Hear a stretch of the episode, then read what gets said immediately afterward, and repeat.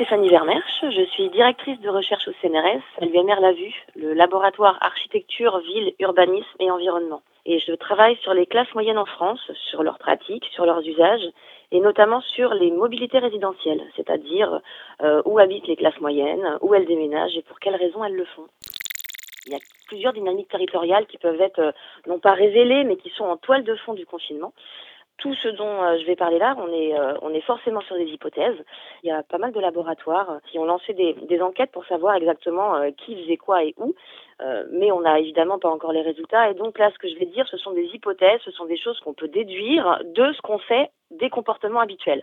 Alors, ce qu'on connaît aujourd'hui de l'exode des, franciliens, les chiffres que l'on a pour l'instant, c'est qu'il y aurait un 1,2 million de franciliens qui seraient partis, soit 17% des habitants de la région parisienne. Les données qu'on a, elles sont euh, notamment liées à l'opérateur Orange. Mais ce qu'on ne sait pas, c'est où habitaient de façon assez précise ces personnes qui sont parties. Est-ce qu'ils habitaient dans Paris? Est-ce qu'ils habitaient en banlieue? On ne sait pas. On peut donc supposer qu'ils habitaient dans Paris intramuros, dans des appartements, donc qui ne donnaient, pas forcément envie de rester confinés euh, pendant, pendant des semaines, sachant qu'il n'y a pas d'espace extérieur, euh, notamment pour euh, que les enfants puissent un petit peu prendre l'air. Il faut savoir que le parc de logement parisien, il est composé majoritairement de une à trois pièces. Donc du coup, ces familles, euh, elles sont arrivées à rester dans Paris euh, et elles ont troqué en fait des mètres carrés contre la centralité. C'est-à-dire qu'elles ont accepté d'avoir moins de mètres carrés, mais dans des quartiers, euh, dans des quartiers populaires, qu'elles contribuent à embourgeoiser ça, c'est la gentrification. Et donc, euh, elles ont moins de mètres carrés, mais elles ont accès à la centralité. Donc, à des établissements euh, culturels, à des établissements scolaires prestigieux. Elles ont accès à, l'étiquette. Hein. elles peuvent dire qu'elles sont parisiennes. Et on peut faire l'hypothèse qu'une partie, en tout cas, de ceux qui sont partis, sont ceux qui ont réussi à rester à Paris par cette gentrification. Mais aujourd'hui, ils se retrouvent dans des petits logements euh, dans des logements sans balcon, avec encore moins de jardins, et ça donne pas nécessairement envie d'y rester confiné, euh, sachant en plus que ben voilà la centralité en, en, temps de confinement, elle perd un peu tout son intérêt puisqu'on n'est plus au centre de rien, et au contraire, on est devenu complètement périphérique à ce qui aujourd'hui a de la valeur, à savoir la nature et le fait de pouvoir sortir. En revanche, on peut émettre l'hypothèse que ceux qui sont restés chez eux pendant le confinement et qui ne sont pas partis en province sont ceux qui ont fait le choix de partir de Paris intramuros. Et on a beaucoup parlé de la périurbanisation et de ceux qui ont donc fait le compromis inverse, qui est je perds une partie de la centralité, mais je gagne des mètres carrés et surtout je gagne un jardin. Et donc on peut imaginer que en temps de confinement, rester chez soi devient d'autant plus appréciable qu'on s'éloigne du périphérique, euh, puisque 3% des Parisiens vivent en maison, alors que 21% des banlieusards vivent en maison et 51% des périurbains. Euh, ce qui est en toile de fond peut-être de ce qu'on a vu, c'est l'opposition maison individuelle et logement collectif. Peut-être qu'on va se rendre compte que ceux qui sont partis de la région parisienne sont ceux qui vivent en appartement et que la plupart de ceux qui sont restés vivent en maison.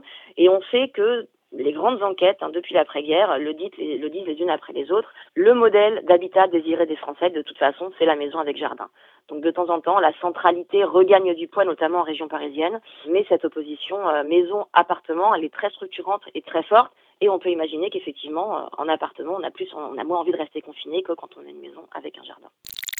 Ce qu'il faut aussi prendre en compte, c'est que c'est vrai qu'on aime bien euh, avoir des figures un petit peu marquantes et un petit peu caricaturales, mais pour l'instant, on ne sait effectivement pas grand-chose de ceux qui sont partis. Ce dont on peut faire l'hypothèse, c'est que sont effectivement partis ceux qui avaient la possibilité de partir, euh, ceux qui possédaient donc des, des, biens, des résidences familiales ou des résidences secondaires. Donc, on a un certain nombre de personnes qui sont effectivement privilégiées et qui ont pu accéder à cela, même si c'est pas la totalité, puisque beaucoup de Parisiens, effectivement, ont des parents en province, et donc on, euh, peuvent avoir aussi des, points de chute en province parce qu'ils en ont hérité, et ça ne fait pas forcément d'eux des grands bourgeois.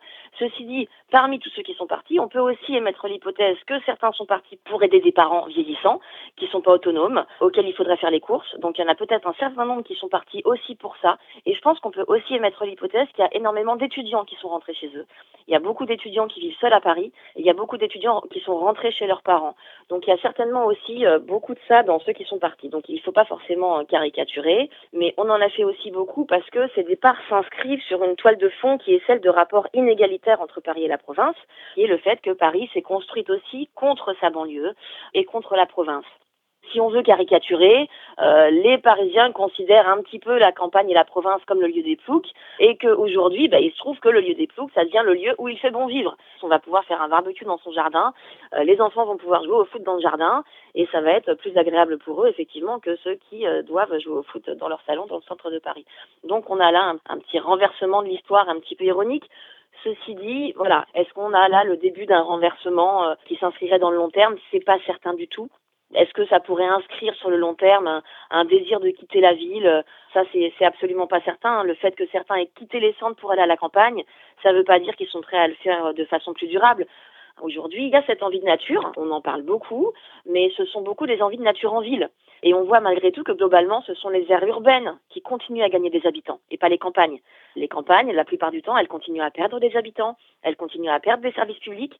Il y a quelques spots un petit peu privilégiés sur les côtes, sur la côte atlantique, sur la côte d'Azur, euh, dans des villages de montagne dans les Alpes où effectivement il y a des urbains qui reviennent, qui font un retour à la terre, mais ce sont des choses qui restent à la marge. Il y a une sorte de fantasme aujourd'hui dans une, chez une partie des classes privilégiées de, retour à la terre, d'aller cultiver son potager, mais bien peu le font finalement. C'est pas le mouvement global et puis on, voilà, je vois pas pourquoi cela, cela le serait le plus après le confinement. On verra parce que bon tout est ouvert et, et on sait pas, mais en tout cas d'après ce qu'on peut voir des pratiques actuelles, on a du mal à imaginer qu'on ait un renversement de situation euh, total euh, quand on sortira du confinement. On a beaucoup entendu parler ces, derniers temps d'une opposition entre les CSP+, euh, qui seraient confinés à la campagne, et puis au contraire les ouvriers, ceux qui font un petit peu vivre la société en ce moment, hein, les ouvriers, les métiers de la santé aussi, qui sont dans les centres urbains. En France, il y a quelque chose qu'on aime bien faire, c'est qu'on aime bien assigner les populations à des espaces. Et on aime bien, comme ça, glisser des oppositions sociales aux oppositions spatiales. Mais si on regarde un petit peu plus finement les choses, on va trouver qu'il y a aussi des CSP+, dans le périurbain, qu'il y a aussi des ouvriers dans le périurbain, et qu'il y a des ouvriers dans les centres, mais qu'il y a aussi des ouvriers en banlieue, dans le périurbain. Et alors là, les classes moyennes, il y en a un petit peu partout. Ce sont les classes moyennes qu'on va retrouver le plus partout, qui se mélangent le plus. Mais après, il faut savoir de quelle classe moyenne on parle et quelle fraction de classe moyenne va où. Alors après, oui, les ouvriers sont plus restés, très certainement les cadres peuvent plus travailler à distance euh, et donc ils partent aussi plus facilement. C'est quelque chose qui commence à ressortir aussi. Donc là, on va redécouvrir avec ce confinement la force des, inégalités sociales. Hein, au cas où on en doutait encore, effectivement, là, on va, elles apparaissent fortement. Donc voilà, il y a des bourgeois qui sont partis, il y a des ouvriers qui sont restés, mais il y a aussi beaucoup de bourgeois qui sont restés.